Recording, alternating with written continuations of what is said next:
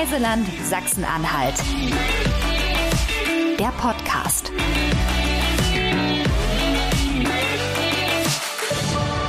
Herzlich willkommen zu einer neuen Folge vom Reiseland Sachsen-Anhalt Podcast.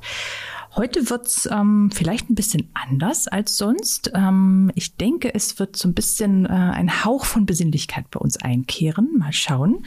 Ich begrüße ganz, ganz herzlich den äh, Bruder Jakobus bei mir vom Kloster der Hüßburg. Und ähm, würde mal sagen, bevor wir hier lange irgendwie rumschnacken, stell dich doch einfach mal ganz kurz vor. Wer bist du?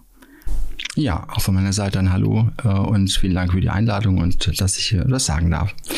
Ähm, ich bin Bruder Jakobus vom Kloster Hüßburg, lebe dort als Benediktinermönch mit weiteren fünf Brüdern und äh, lebe dort schon seit ziemlich langen Jahren, seit 17 Jahren konkret mhm. da und vorher bin ich schon in ein anderes Kloster eingetreten in Trier, was zu uns auch gehört, St. Matthias, die Abtei. Mhm. Und ähm, ja, bin dort heute als äh, Geisterleiter des Gästehauses tätig, neben dem, was Gemeinschaftsleben dort auch bedeutet.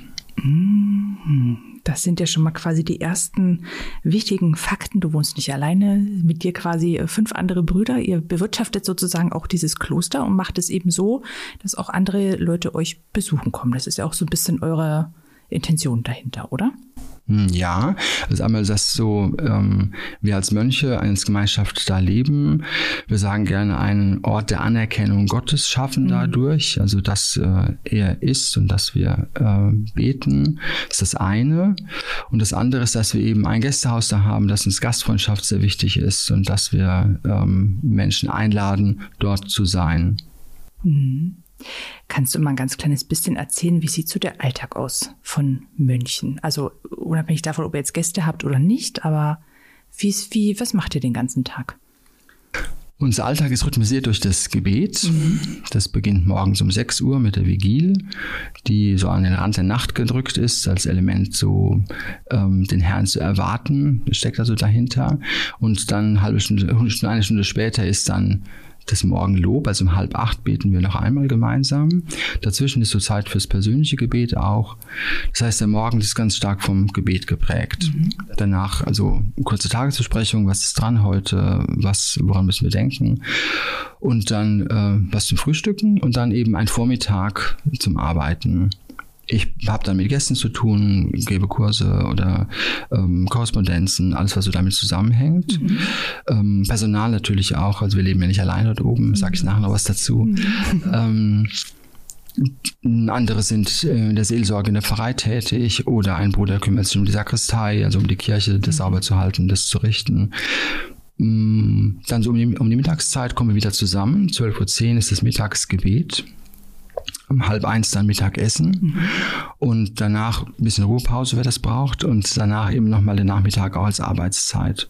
Ähnlich, was vorher auch schon genannt war für den Vormittag. Mhm. Gegen Abend dann halb sechs das Abendlob zusammen mit der Eucharistiefeier, also Brot und Wein als Elemente der Gegenwart Jesu feiern wir da. Mhm. Und danach dann das Abendessen und die komplett, das Nachtgebet, damit schließen wir den Gebetstag ab.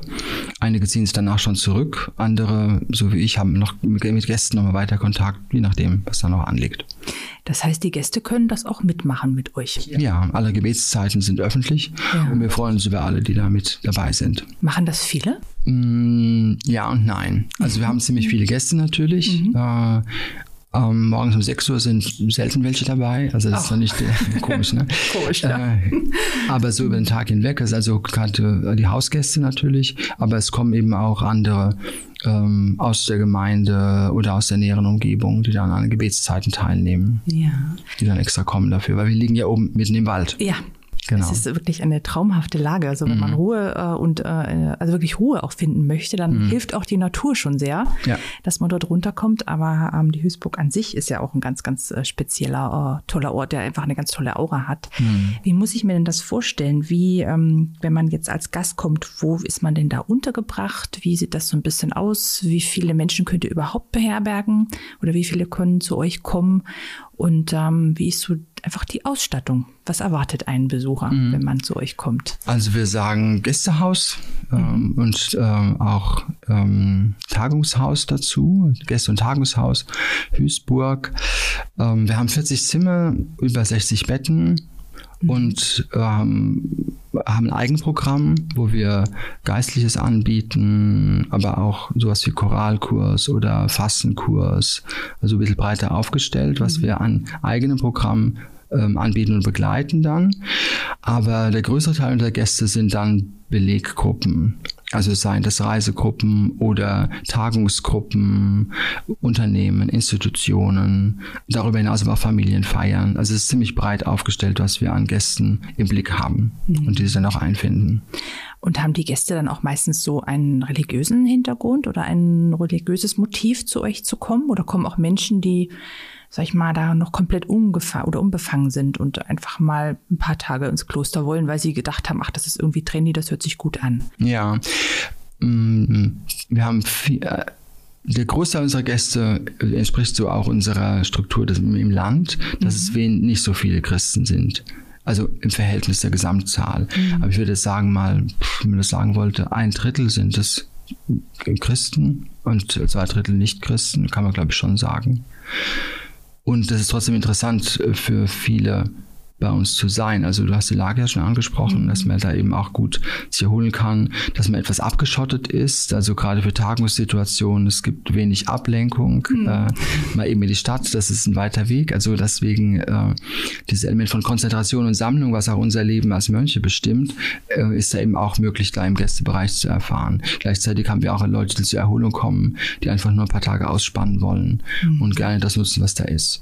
Mhm. Äh, unsere Gästezimmer sind sind mh, mm, wie Hotelzimmer eingerichtet. Mhm. Der Unterschied ist, dass wir keine Minibar haben und äh, bisher noch keine Fernseher auf dem Zimmer haben. Also das ist so die Struktur. Man kann das als sehr stille äh, Bereiche eben auch nutzen, mhm. äh, aber es gibt eben auch Telefon und WLAN auf dem Zimmer. Man ist nicht verurteilt dann dazu, sein Smartphone zu nutzen, aber man äh, kann es eben nutzen. Gerade für Tagungsteilnehmer ist es wichtig, dass sie dann damit arbeiten können. Ja, okay. Man ist nicht verurteilt, es zu nutzen, das ist auch schön, ja. ja.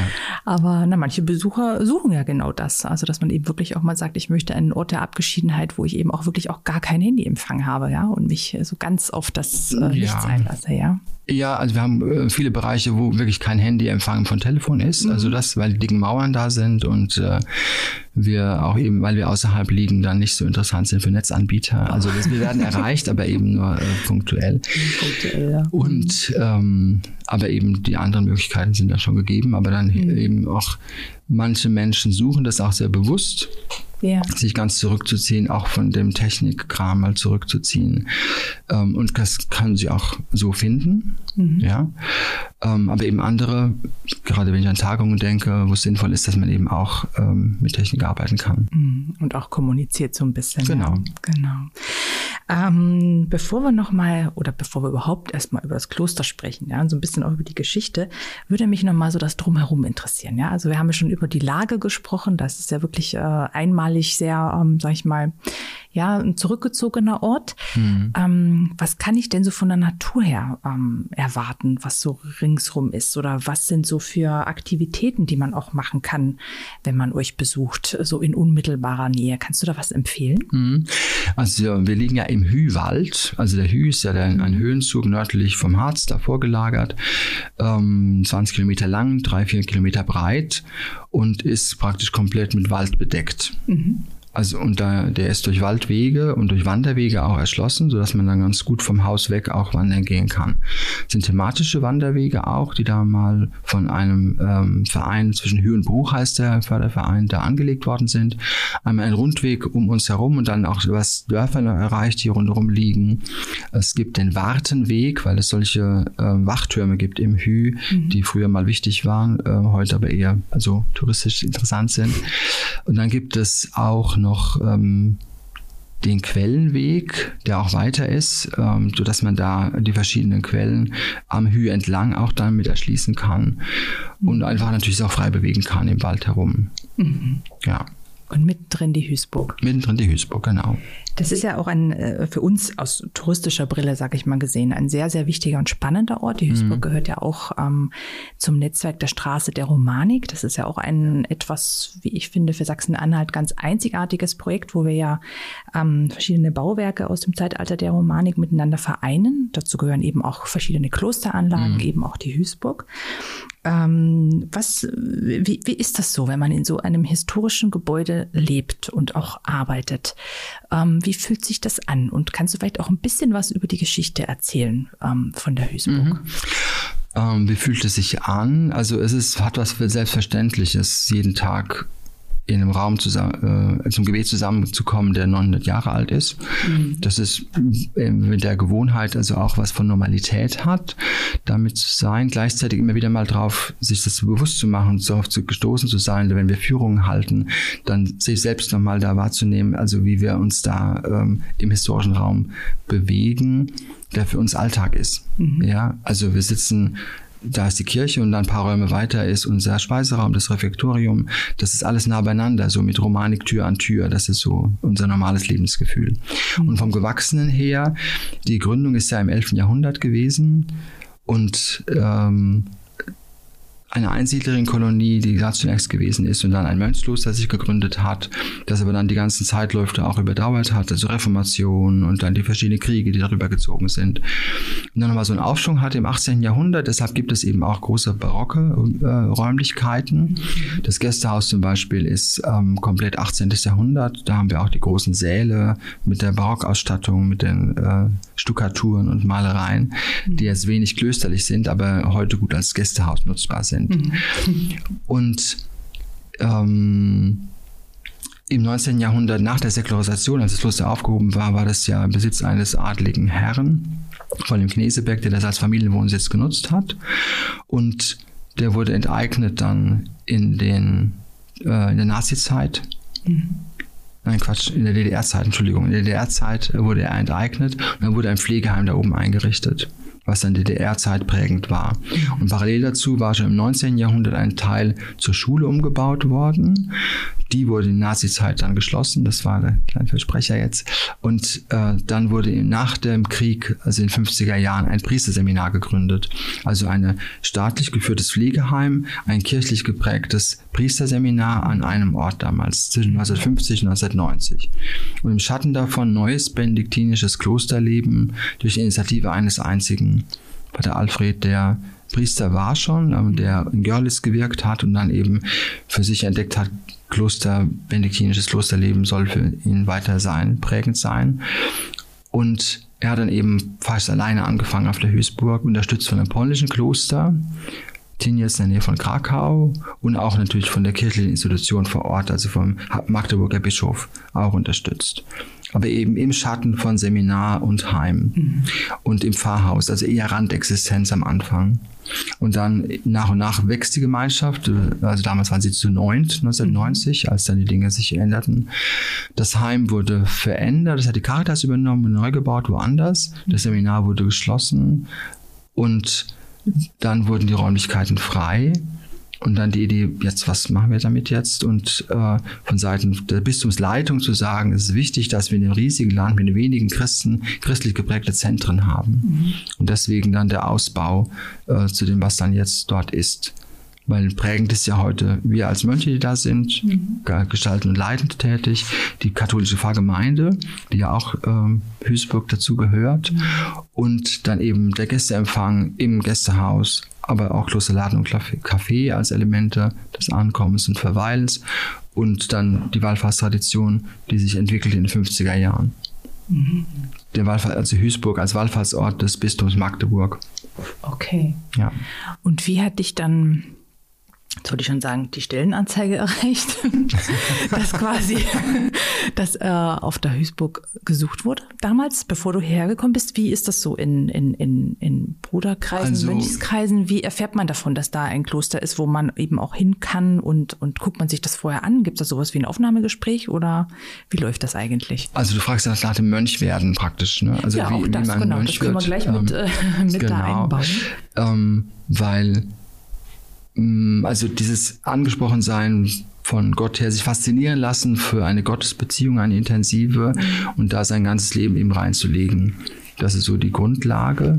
Und das ist am Anfang eher so tastend und über, vielleicht auch überraschend für einen selber. Was ist das denn jetzt Neues? Mhm. Also, auch ich bin christlich geprägt, bin so aufgewachsen, aber es war dann trotzdem nochmal neuer Schritt, dass ich da etwas wie eine Einladung dazu äh, erfahre und dann erste Schritte gehen kann und probieren kann, wie ist es denn im Menschenleben konkret und dann nach und nach Kontakt zu suchen und äh, dann eine Gemeinschaft zu finden, wo ich leben möchte, wo ich merke, dass das passt zusammen.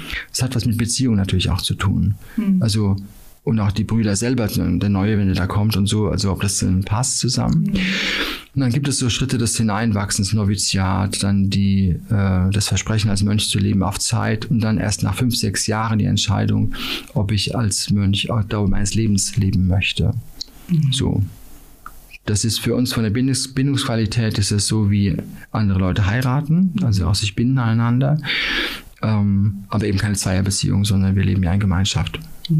So, das ist das eine, also die, die Lebensform. Und das andere, äh, wir Benediktiner treten normalerweise in ein Haus ein und bleiben da unser Leben lang. Diese Idee von, äh, dass wir uns festmachen, dass wir sagen, also Stabilität nennen wir das Stabilitas, mhm. Beharrlichkeit, also da äh, bleiben wollen.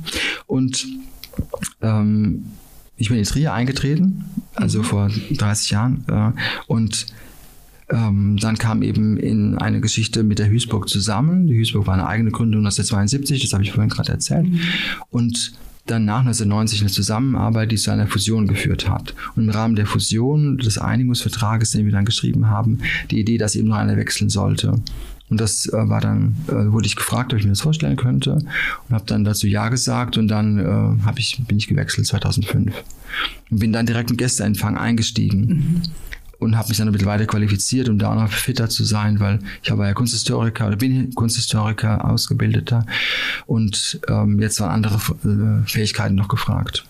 Also äh, Geisterbegleitung vor allem und äh, Geisterprozesse auch ähm, in Gruppe zu begleiten und so etwas. ja. Also es war halt keine Stellenanzeige, sondern es war mehr so ein Zusammenwachsen und dann eben sich ergeben von etwas. Von etwas, ja. Genau. Also das ist quasi so hingeführt worden oder hat sich auch so mit hin entwickelt. Dass ja, es so ist, genau. wie es ist, ja. Sehr schön. Ja. Und die anderen Brüder, kamen die so nach und nach oder waren die schon da? Also wir sind sechs Brüder zurzeit, das mhm. habe ich vorhin schon gesagt. Zwei Brüder sind noch vor 1990 eingetreten, noch zu DDR-Zeiten und in den 80er Jahren. Und äh, der eine Bruder ähm, ist dann ähm, schon als Priester eingetreten, ist dann in Fahrseelsorge vor allem tätig geworden. Und der andere Bruder ähm, war dann vor allem in der Sakristei tätig, da so im Umfeld von Kirche, Kirchenpflegen, Gottesdienst vorbereiten, alles was dazugehört. Und dann drei Brüder, die nach und nach von Trier, von der Abtei auf die Duisburg gewechselt sind der jetzige Prior und dann auch noch ein weiterer Bruder, der mit dem Gästebereich eingestiegen ist. Und der Prior, der auch in der Seelsorge mitarbeitet, aber auch eben Kursarbeit mitmacht. Und dann haben wir einen neuen Bruder, der äh, vor einigen Jahren jetzt zu uns gestoßen ist, der fünf Jahre müsste es sein, ähm, der jetzt kurz vor der feierlichen Profess steht, also sozusagen der nach und nach eben diese Schritte des Hineinwachsens jetzt gegangen ist und ähm, der jetzt eben ähm, sich entscheidet, ähm, oder die Entscheidung ansteht, auf Lebenszeit sich zu binden an die Gemeinschaften, an den Ort. Mhm. Das heißt, es ist aber trotzdem immer noch, dass ihr weiteren Zuwachs bekommt, dass weitere Brüder kommen, dass eure Gemeinschaft dann auch wirklich ja. erweitert wird und wächst im Laufe ja, der genau. Zeit. Ja. Wir können ja keinen Nachwuchs selber machen, sondern der muss, genau. muss quasi von außen kommen. Genau. Ja. Und ähm, da offen zu sein, einfach für Menschen, die sich für die Lebensform angesprochen fühlen mhm. und ja, zu schauen, wie kann das gemeinsam weitergehen. Mhm. Ich glaube, auch ein ganz äh, zentrales Element in eurem Zusammensein und in eurem Zusammenleben ist ja auch das Thema Gastfreundschaft. Ja? Also ich meine, nicht umsonst habt ihr ja auch das Gästehaus und habt ja auch die Angebote entwickelt mhm. ähm, für Menschen, die zu euch kommen. Kannst du mal erzählen, warum das eigentlich so wichtig ist für ein Kloster? Also warum spielt das so eine zentrale Rolle? Mhm. Jetzt auch aus religiöser Sicht? Ja, also wir leben ja nach der Regel des Heiligen Benedikt. Mhm. Der hat vor 1500 Jahren gelebt, aber da schon reingeschrieben, dass Gastfreundschaft auch eine geistliche Aufgabe ist. Also es ist ziemlich hoch angesiedelt mhm. im Sinn, dass er schreibt, also die Gäste sollen wie Christus äh, empfangen werden. Mhm. Also uns ist Christus besonders wichtig, also passt es auch zu den Gästen, also auch denen entsprechend äh, äh, gastfreundlich zu begegnen. Mhm. Und äh, daraus ist sozusagen im benediktinischen Kontext, dass es immer Gäste gegeben hat. Also über die Jahrhunderte hinweg. Mhm. Das ist etwas, weil es geistliche Aufgabe ist und ähm, weil es auch immer wieder Orte sind, wo Menschen gerne hinkommen.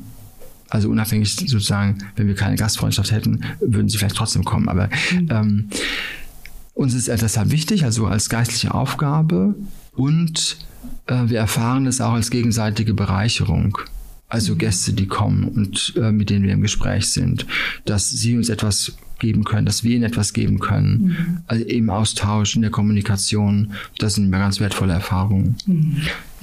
Da gleichzeitig eben die Hüßburg ähm, ein großes Gästehaus führt, das ja auch ähm, in Trägerschaft einer GmbH ist, also ist durchaus wirtschaftlich auch, äh, orientiert, mhm. die Geschichte, wo wir, wir selber, wir leben von den Gehältern, die wir erwirtschaften durch die Arbeit, äh, die wir im Auftrag des Bistums Magdeburg tun und direkt daher auch Gehälter beziehen, wir Mönche.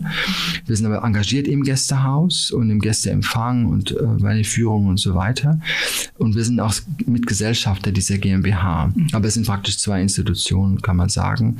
Äh, wir, verkaufen das als Kloster Hüßburger insgesamt. Also mhm. wir sind ganz wichtig, es ist ein Element, was sich äh, da darstellt und ähm, öffnet nach außen. Aber also staatsrechtlich sind es zwei. Also wir sind als Verein organisiert, wir Mönche, und die ähm, Betriebe sind als GmbH organisiert. Mhm. Und das wirkt dann quasi so zusammen, ja, oder spielt zusammen. Genau. Und die GmbH, das sind 30 Mitarbeiterinnen und Mitarbeiter. Ja. Also weil also wir sechs Mönche im Alter zwischen äh, 43 und 78, mhm. also können kein großes Gästehaus mit 40 Zimmern, 60 Betten äh, bewirtschaften in dem ja. Sinn, sondern das funktioniert wie ein kleines Hotel sozusagen, mhm. aber aus genannten Gründen äh, sagen wir ihm gerne Gästehaus und Tagungshaus dazu. Mhm. Sehr. Ja, wobei das ja sicherlich auch eine, ein, ein ja, eine Tagesaufgabe wäre, wenn man sich auch um die Gäste tatsächlich dann auch physisch kümmert. Aber bei der Menge, die ihr natürlich auch empfangen könnt, dann ja. braucht man Unterstützung. Das ist ganz klar, ja. Nein, das ist ganz gut aufgestellt, mhm. diese, diese Aufteilung mhm. ähm, der Möglichkeiten. Mhm. Ja.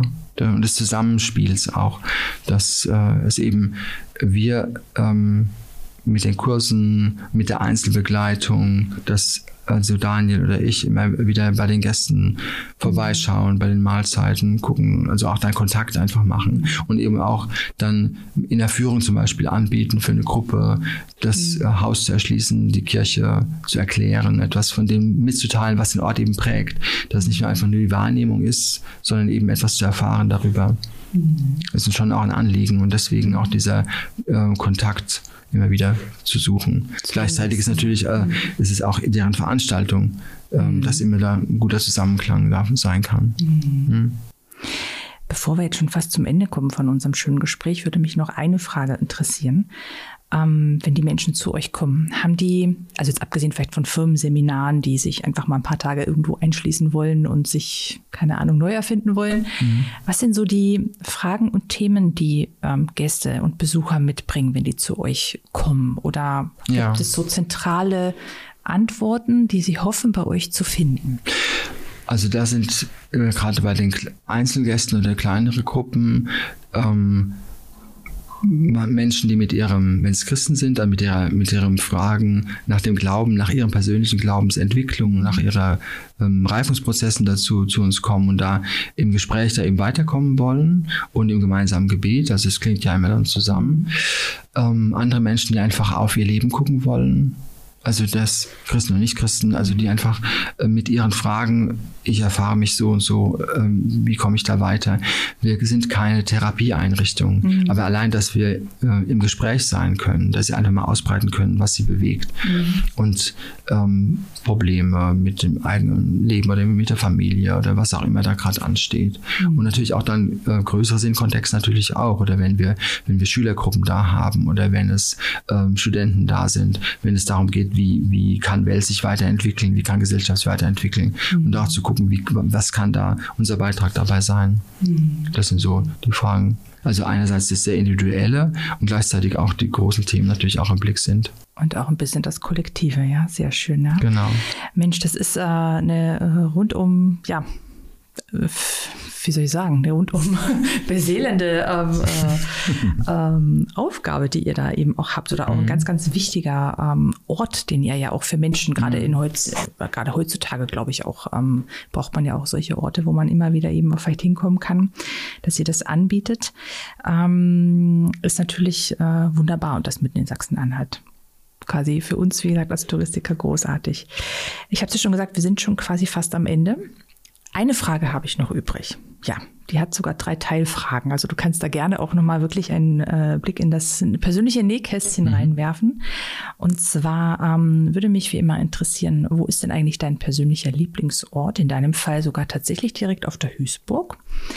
Ähm, wo ist dein persönlicher Lieblingsort in Sachsen-Anhalt? Und ähm, falls du auch Zeit und Lust äh, zum Reisen hast und dir vielleicht auch schon mal andere Dinge auf der Welt angeguckt hast, gibt es denn auch noch einen Lieblingsort außerhalb von den eben genannten? Aber fangen wir mal mit dem Kloster an. Das würde mich wirklich mhm. interessieren. Was ist der Lieblingsort eines Mönchs auf der Hüßburg? Also, ähm, wir haben den Kreuzgang, also den, der, den Bereich, wo wir leben, mhm. den Kreuzgarten, das ist so der Innenhof davon, da ist eine kleine Sitzgruppe mhm.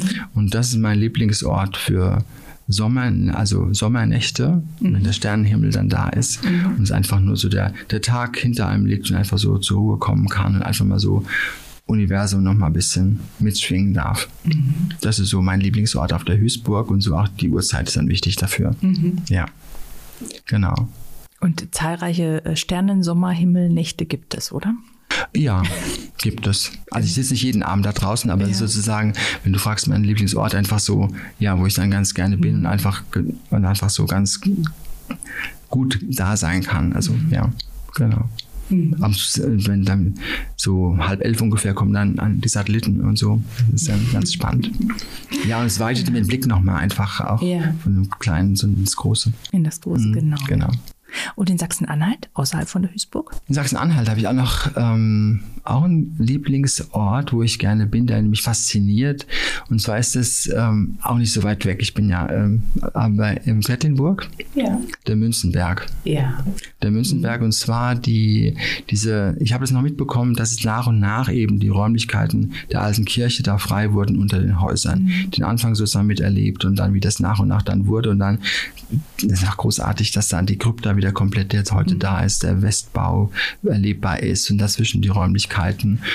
Und ja, das ist ein ganz besonderer Ort für mich. Mhm. Ja, bin ich ab, nicht oft, aber immer wieder mal und äh, auch gerne mit Gästen zusammen, weil es hat so was Verstecktes, so was ähm, vielleicht Geheimnisvolles, ein bisschen übertrieben gesagt, aber und natürlich noch ein besonderer Bezug. Die erste Einsiedlerin, die bei uns auf der Hüßburg gelebt hat, mhm. stammte von dort. Sie war mhm. Benediktinerin auf dem Münzenberg und ist dann da eben im 11. Jahrhundert eben auf die in Hü gezogen. Mhm. Und das vielleicht verbindet es auch noch mit damit. Ja. Aber so dieses, dieses Gewordensein und dieses auch eher ein bisschen zurückgezogene des Münzenberges, das, ja, finde ich toll. Toll, sehr schön. Schöner Tipp. Mhm. Und gibt es noch einen in der ganzen Welt? Also da ist jetzt wirklich ganz offen. Ja, ganze Welt, ähm, vielleicht ganz frisch als Lieblingsort, äh, die Insel Hittensee. Ach ja, ja, mhm. das war großartig. Da war ich jetzt in Ferien gewesen, da habe ich mich sauwohl gefühlt. Also es war einfach sehr, sehr schön. Und das würde ich als Lieblingsort auch, gerade wenn ich in die Welt denke, ja. Ja. Ist vielleicht überraschend, dass es direkt schon auch noch Deutschland ist, Ach, aber diese, weil ähm, bin ich, wir sagen in der, also wir, wir reisen zu Erholungszwecken, im Sommer mhm. drei Wochen normalerweise. Und es gibt eine Grundsatzentscheidung von uns zu sagen, wir also für Erholung reist, reicht Europa. Und deswegen ähm, habe ich die große Welt eher von Bildern und von Filmen im Blick. Aber das ist so, wenn du so fragst, Lieblingsort in der Welt, also aktuell Hiddensee. Die Insel Hiddensee, sehr schön. Naja, Deutschland hat ja auch wunderbare Orte zu bieten, also muss man genau. auch gar nicht so weit reisen. Sehr schön, sehr schön. Ich danke dir ganz herzlich für dieses ähm, sehr, sehr schöne Gespräch. Ich glaube, das war auch äh, sehr spannend, tolle äh, Eindrücke wirklich in euer Leben, auch in das, was man erleben kann, wenn man als Gast auf die Hüßburg kommt.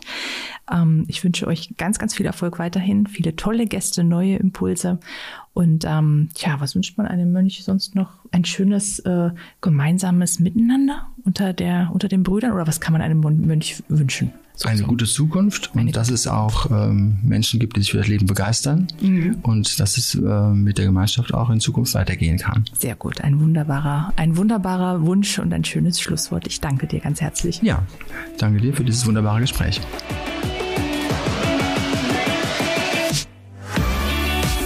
Reiseland Sachsen-Anhalt. Der Podcast. Folgt uns auf Facebook und Instagram oder besucht uns im Netz unter sachsen-anhalt-tourismus.de.